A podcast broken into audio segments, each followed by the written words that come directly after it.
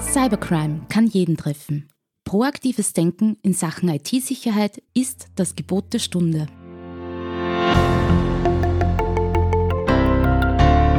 Im Antares Tech Talk, dem Podcast von IT-Profis für IT-Profis, beantworten unsere Experten und Partner die spannendsten Fragen rund um Netzwerk, IT-Sicherheit und Compliance und gewähren echte Insider-Einblicke.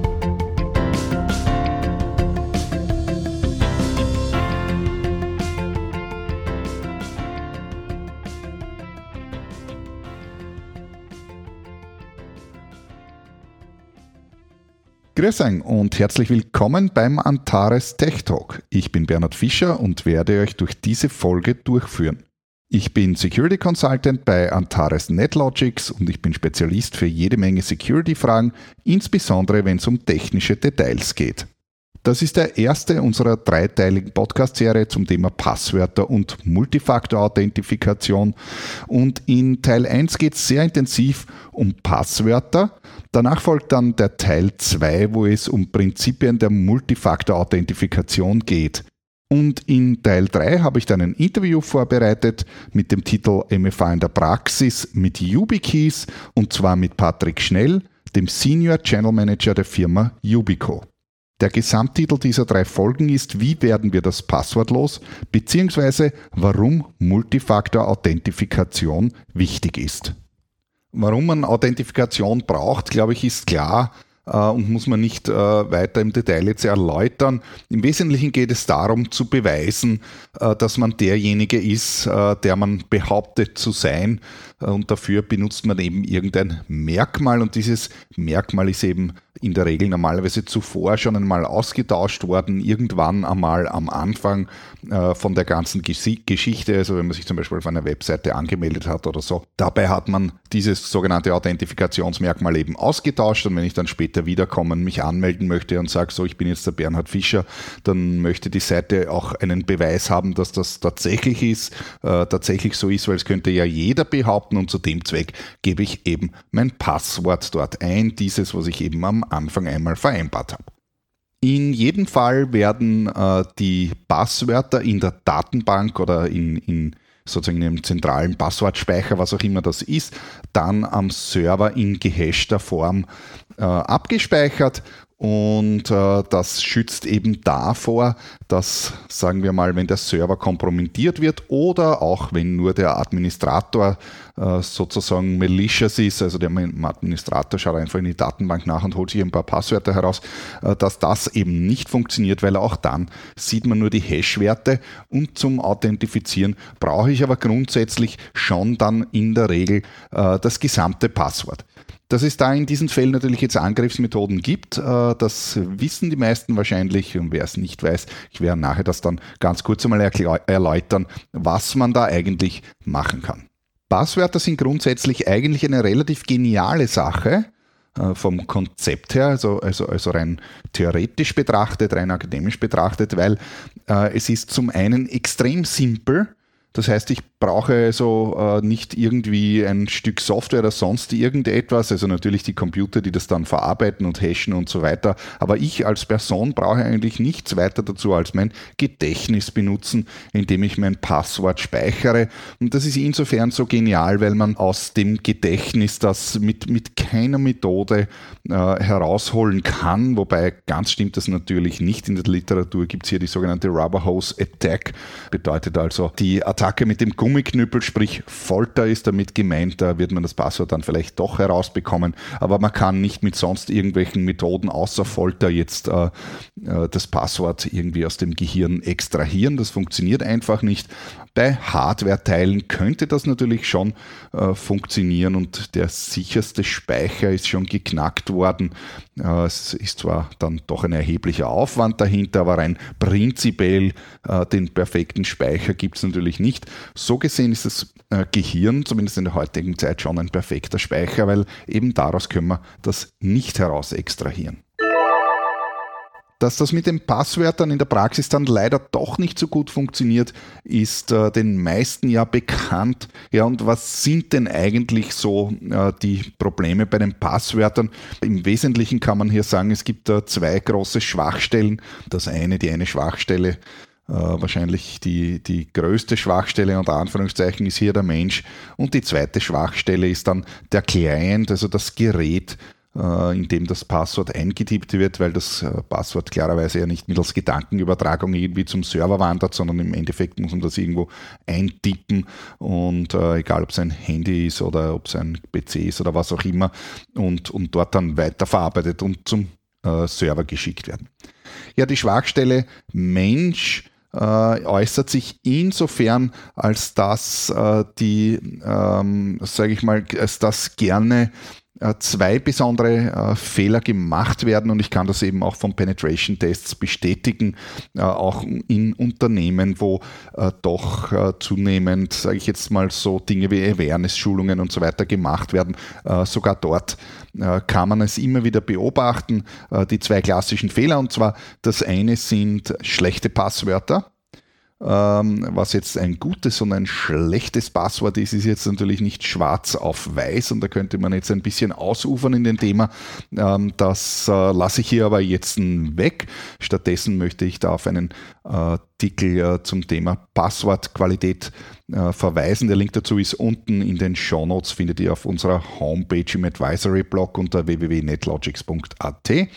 Schlechte Passwörter äh, in einfachen Worten erklärt sind alle die, die man sich im Kopf so ausdenken kann, egal wie komplex es auch aussieht. In der Regel ist es das nicht, auch wenn es komplex aussieht. Gute Passwörter Ganz allgemein sind die, die man mit Hilfe eines Generators, einer Software irgendwie zufällig generiert hat. Dann werden die Passwörter automatisch damit gut.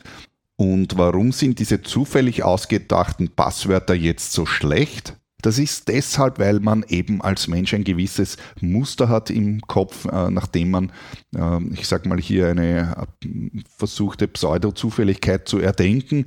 Und dieses Muster ist bei den meisten Menschen gleich und dieses Muster kennen natürlich auch die Angreifer. Das heißt, man nimmt irgendeinen Namen zum Beispiel oder irgendein Hauptwort und dann gibt man auch eine Jahreszahl dazu und dann gibt man, damit es besonders sicher wird, noch irgendwo am Anfang oder am Ende ein Sonderzeichen dazu und meint dann, dann ist es sozusagen sonderlich zufällig. Es ist es aber nicht, weil es eben äh, nicht eine Anreihung von zufälligen Buchstaben ist, sondern eine Kombination aus äh, wohlerdachten Wörtern und diese Wörter kann man jetzt auf einer Hand abzählen.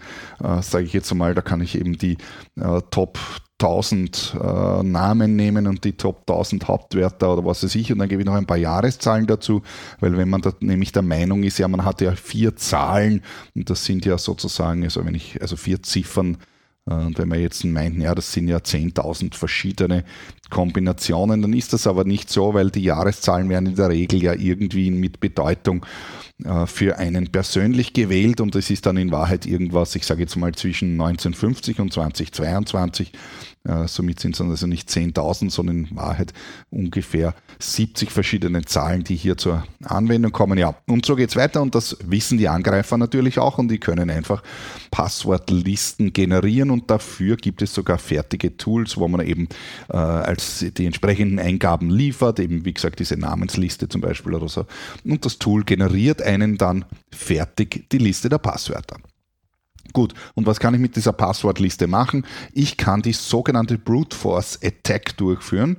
Da gibt es zwei verschiedene, nämlich die Offline und die, Off, äh, die Offline und die Online Brute Force Attack. Online bedeutet einfach, ich habe ein Skript, das ich versucht äh, auf einer Webseite zum Beispiel jetzt oder auf irgendeinem Service halt, was im Internet verfügbar ist, könnte ja jetzt auch ein VPN-Portal oder was auch immer sein, mittels Skript also einzuloggen und dabei benutze ich eben diese Passwortliste und probiere einfach eines nach dem anderen durch und dann wird schon hoffentlich irgendeins dabei sein. Die Offline Brute Force Attack ist wesentlich mächtiger, weil sie nämlich viel, viel schneller geht ähm, weil bei der Online Brute Force Attack ist man immer sozusagen durch die Netzwerk, durch die Latency und so weiter äh, ein bisschen äh, behindert. Das heißt, man kann hier äh, vielleicht ein paar hundert Passwörter pro Minute oder so testen oder wenn man viel Kapazität hat, vielleicht ein paar tausend. Äh, da ist man aber dann schon am Ende bei der ähm, Offline Brute Force Attack. Das rechnet man direkt sozusagen im Speicher äh, mit der CPU oder einer GPU und hier reden wir von, von unter Umständen hunderten Millionen Versuchen pro Sekunde bedeutet, man kann also hier schon gewaltig große Passwortlisten nehmen. Äh, für die Offline Brute Force Attack ist es allerdings notwendig, dass ich ein, ein sogenanntes Passwort-Hash gekommen bin. Da komme ich jetzt wieder zurück noch zu dem, was ich vorher da kurz erzählt habe, nämlich dass eben diese äh, Passwörter mittels Hash ausgetauscht werden in der Regel und äh, das äh, mit Hilfe gewisser Attacken, also zum Beispiel Man-in-the-Middle-Attacken und so weiter, äh, unter Umständen beobachtet werden kann. Das zweite ist es, dass diese Hash-Werte eben auch in Datenbanken gefunden werden, äh, so zum Beispiel auch auf einem Domain-Controller oder auf den Windows-Clients und so weiter. Dort sind diese Hash-Werte auch abgespeichert oder zumindest teilweise von den Benutzern. Und wenn ein Angreifer jetzt vielleicht schon ein äh, Netzwerkteil infiltriert hat, äh, dann kommt er unter Umständen schon ein paar, an ein paar solche Hash-Werte heran und kann die dann eben äh, mittels Offline Brute Force Attack attackieren. Ein weiterer Angriff gegen äh, diese äh, äh, Passwörter oder beziehungsweise genauer gesagt gegen die Passwort-Hashes ist, äh, ist die sogenannte Pass-the-Hash-Attack. Ich habe ganz am Anfang habe ich ja erklärt, naja, man braucht zum Einloggen äh, ja eigentlich das Passwort und das Passwort wird dann gehasht und dann wird das Hash, wird dieser Hashwert übertragen und kommt äh, serverseitig dann an und wird dort dann verglichen und wenn es verschlüsselt ist und so weiter, dann und so weiter. Ja. Okay, nehmen wir an, ein Angreifer kann das aber sehr wohl beobachten und ist eben in dieser Lage, dann wer jetzt aufmerksam aufgepasst hat, der hat dann bemerkt, ja, über die Leitung wird also der Hashwert Hashwert und nicht das Passwort übertragen. Und da kommt jetzt die Paste Hash Attack hinein. Man kann unter gewissen Voraussetzungen, kann man sich auf anderen Services eben doch direkt mit dem Hashwert anmelden. Das heißt, wenn ich ein Passwort Hash habe und eben nicht das Passwort selbst, kann ich unter gewissen Voraussetzungen mich doch als Angreifer auf einem Service anmelden. Das ist jetzt nicht so einfach und würde den Rahmen hier auch sprengen, aber das muss einem bewusst sein, dass einem der Hashwert jetzt nicht rettet und dadurch automatisch eine Authentifikation vereitelt, sondern es gibt hier sehr wohl Angriffe dagegen. So passt der Hash-Attacks kann man in jedem Fall gegen die meisten Services trotzdem machen. So, wie kommt man weiters an Passwörter? Eine sehr beliebte und sehr gut funktionierende Methode ist das sogenannte Passwort-Phishing. Und das Passwort-Phishing wird in großem Stil äh, richtig kommerziell betrieben. Äh, da gibt es Organisationen im Internet, wo man äh, Passwort-Phishing einfach kaufen kann. Äh, es ist generell das ganze Thema ähm, Hacking ein sehr professioneller Zweig, wo man einzelne Komponenten von einem gesamten Angriff kaufen kann. Es ist nur eine Frage des Kleingeldes, das man dort einwirft und so kann ich eben ganze Passwortlisten oder eben speziell Phishing-Angriffe oder was was auch immer eben kaufen, wenn man weiß, wo natürlich. Ja. Passwort-Phishing ist nichts anderes als E-Mails zu verschicken an wie viel Benutzer auch immer und sie äh, dazu auffordern, sie mögen sich doch bitte auf dem eBay oder Amazon oder wo auch immer anmelden, weil äh, wir haben nämlich äh, die AGBs erneuert und man möge sich doch bitte anmelden und das dort akzeptieren. Dass man dann tatsächlich aber nicht zu Amazon, eBay, Facebook oder wohin auch immer kommt, sondern auf eine Fake-Seite, wo man sich dann anmeldet und irrtümlicherweise dem Angreifer das Passwort in die Hand gibt, das sehen halt doch nicht alle Menschen. So kommt man auch auf relativ einfache Art und Weise zu einem Passwort und und ähm, ja, dann hat man ein Passwort und da sticht jetzt sofort das zweite große oder beziehungsweise der zweite große Passwortfehler, den man machen kann, heraus, nämlich ein und dasselbe Passwort auf mehreren Seiten zu benutzen. Äh, oft ist es so, dass die Menschen einfach faul sind, sie denken sich ein Passwort aus und dasselbe Passwort verwenden sie dann auf zehn verschiedenen Portalen. Ja, das wissen die Angreifer natürlich auch. Das bedeutet, wenn es ihnen also gelungen ist, zum Beispiel mittels Phishing oder mittels äh, irgendeiner von diesen Brute Force Attacken an ein äh, Klartext-Passwort zu kommen, dann werden die damit automatisch beginnen äh, zu probieren, äh, sich mit sozusagen diesem Benutzernamen und Passwort auch auf verschiedene andere Portale äh, sofort einzuloggen, egal wo. Und es ist dabei egal, ob es sich hier äh, im Internet um große Portale eben wie Amazon, eBay und so weiter handelt oder ob das jetzt in einem Unternehmen ist, wo man vielleicht doch nicht überall Single Sign-On implementiert hat, sondern manchmal bewusst manche Systeme eben aus dem Single Sign-On aus Sicherheitsgründen herausnimmt. Äh, wenn man dort allerdings dann dasselbe Passwort verwendet, dann hebelt das diese Sicherheit natürlich automatisch aus. Leider kann man das alles nicht oft genug sagen. Diese Fehler werden immer wieder gemacht und ich glaube, es wird vermutlich noch viele Jahre dauern und äh, manche werden es, glaube ich, nie verstehen oder werden es immer ignorieren. Äh, jeder hat im Bekanntenkreis ganz bestimmt davon bin ich überzeugt, Menschen, deren Facebook-Account oder Insta-Account ständig gehackt wird oder so weiter, ja, das ist einfach genau auf diese Fehler in erster Linie auf das mit demselben Passwort einfach zurückzuführen. Für ein Unternehmen an dieser Stelle möchte ich noch betonen, dass wenn es ein Portal im Internet gibt, das gegen das Active Directory authentifiziert, also ich habe irgendein Mitarbeiterportal oder was auch immer und kann mich dort anmelden, äh, eben aus dem Internet, sprich ohne VPN oder sonst irgendetwas, und die Authentifikation läuft über das Active Directory, dann ist ein Angreifer in der Lage, Active Directory Accounts zu brute forcen. Er kann sich ja dort auch anmelden und so eben mit dieser Passwortliste, von der ich vorher gesprochen habe, versuchen einfach anzumelden und sollte tatsächlich irgendeiner von den Mitarbeitern jetzt ein äh, entsprechend schlechtes Passwort haben, äh, bedeutet das, dass äh, der Angreifer, Angreifer somit in den Besitz eines Active Directory Accounts gekommen ist. Das hilft ihm im Internet zwar jetzt grundsätzlich einmal noch nicht wahnsinnig viel, wenn es ihm aber dann doch mit irgendwelchen anderen weiteren zusätzlichen Methoden gelingt, irgendwie einen Fuß in das Firmennetz hineinzubekommen, dann ist es in der Regel immer nur eine Frage der Zeit bis zum Domain-Admin. Das kann ich auch aus meinen Paintests bestätigen, wenn man in einer Firma drinnen ist und auch nur einen noch so unwichtigen Active Directory Account besitzt, ist es in der Regel immer nur eine Frage der Zeit bis zum Domain Admin. Und ja, was man mit dem Domain Admin dann anstellen kann, glaube ich, ist eh jedem klar.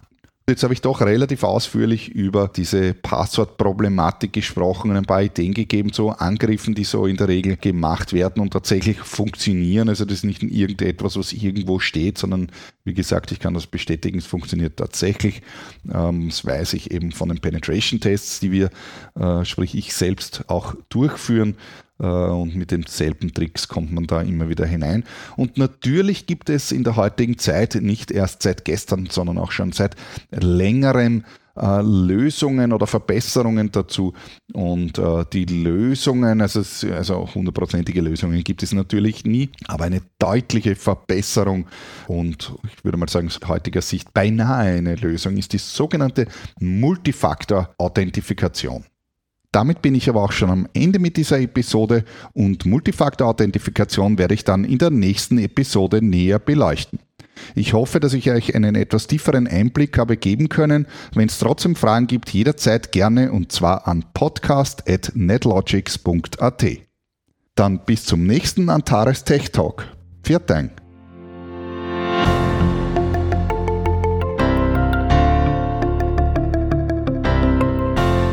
Antares NetLogics ist ein führender österreichischer Dienstleister für IT-Sicherheit, kritische Infrastrukturen und Managed Services. Hochverfügbarkeit, Sicherheit und Betriebskontinuität sind für Sie ein Thema? Wir führen Sie mit 20 Jahren Erfahrung auf den richtigen Weg.